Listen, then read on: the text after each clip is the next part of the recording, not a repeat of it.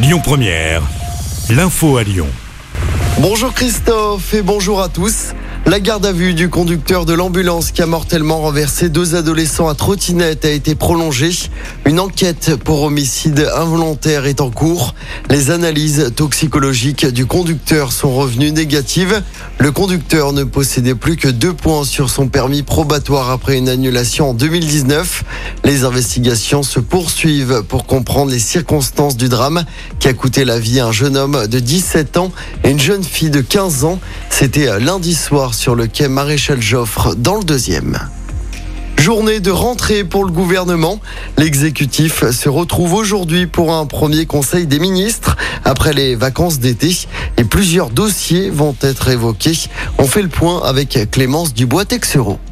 Et oui, si le pouvoir d'achat reste l'une des grandes préoccupations du gouvernement, il devrait aussi se pencher sur les réformes évoquées par Emmanuel Macron lors de sa campagne présidentielle. Celle de l'assurance chômage d'abord qui prévoit de durcir les conditions d'accès au RSA ou encore la réforme des retraites un temps repoussée désormais envisagée avec un départ à 65 ans. Autre grand dossier, le vote du budget 2023, mais les ministres devraient également plancher sur le prix de l'énergie, marqué bien évidemment par la crise en Ukraine dans un contexte inflationniste.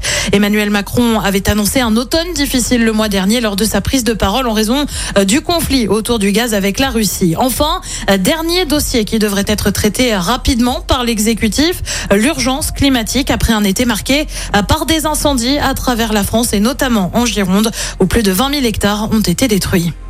Et Elisabeth Borne devrait d'ailleurs prononcer un discours lié à la transition énergétique lors de l'université d'été du MEDEF à la fin du mois.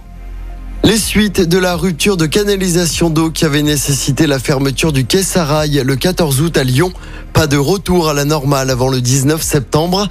Annonce hier de la métropole de Lyon. Plusieurs semaines de travaux sont nécessaires. Dès demain, une solution provisoire permettra aux éboueurs de circuler pour reprendre le ramassage des poubelles. Dans l'actualité locale également, un jeune motard entre la ville à mort après une collision avec un véhicule utilitaire. L'accident s'est produit hier en début de soirée à Saint-Clément sur Valsaune dans le département. Le conducteur du deux roues, âgé d'une vingtaine d'années, a été héliporté vers un hôpital lyonnais. L'automobiliste, lui, n'a pas été blessé. Une enquête a été ouverte.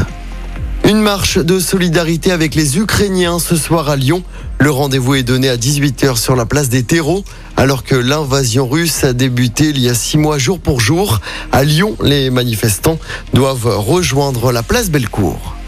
Et puis c'est le coup d'envoi du festival Woodstower au parc de Miribel-Jonage aujourd'hui. Le festival va durer jusqu'à dimanche. Au programme des concerts, des spectacles, mais aussi des activités autour de l'environnement. On vous a mis le programme complet sur notre site internet et notre application. Tout de suite, la météo. Une journée très ensoleillée au programme de votre mercredi. Un grand soleil matin comme après-midi. Au niveau des températures, 23 degrés ce matin. Cet après-midi, il fera chaud. On attend jusqu'à 32 degrés à Lyon pour les maximales. Écoutez votre radio Lyon Première en direct sur l'application Lyon Première, lyonpremière.fr et bien sûr à Lyon sur 90.2 FM et en DAB+. Lyon Première